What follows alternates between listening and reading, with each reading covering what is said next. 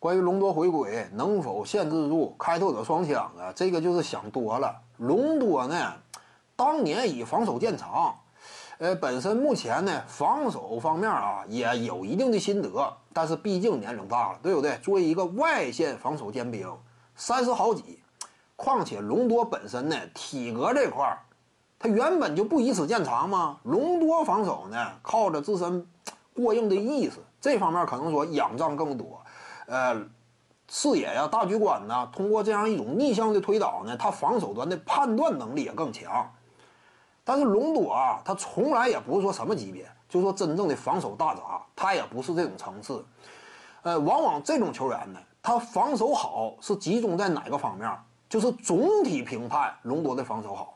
一整个赛季以来呢，哎，漫长的赛季进行啊，隆多防守呢，在深层次的数据上啊，能够体现出来。他至于球队的防守建设来讲有意义，但是打到季后赛呢，真说谈到啊外线，我有一些防守尖兵啊，能够在限制对方的核心箭头这块起到主要的作用，那这个要求就不一样了，就看你本身这样一种层次呢，与对方进攻端的火力级别。两者之间是否啊能够差不多呢拉到同一层次？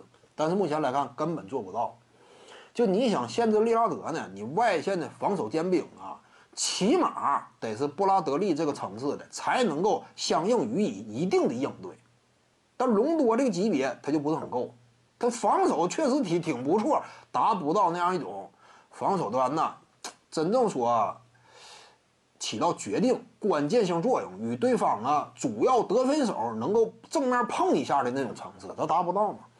因此呢，有隆多的话，防守端可用的人呢肯定是多一些。但是你真说太关键的作用，我感觉是有限的。更何况隆多呢，他如果大量登场啊，球队进攻空间也是个累赘。说实话，隆多投射呢少量消化可以。这个大量场上存在投射也是个制约，隆多呀，本身远射这块信心一直以来不是十很十足嘛，所以呢，就是隆多回归，至于球队而言呢，整体的影响啊，我认为是远低于布拉德利的。如果布拉德利现在真是火线回归的话，那这个不一样了，攻守两端人家价值都在呢。但是隆多呢，他本身属性这块他这就。他就不是说啊，能够起码就目前他的技术构成，结合他的年纪，就不太适合大量出场的，就是隆多。所以我感觉这就是隆多，回来的话起到一定的帮助，但不会说是决定性影响。隆多起不到决定性影响。徐静宇的八堂表达课在喜马拉雅平台已经同步上线了，在专辑页面下您就可以找到它了。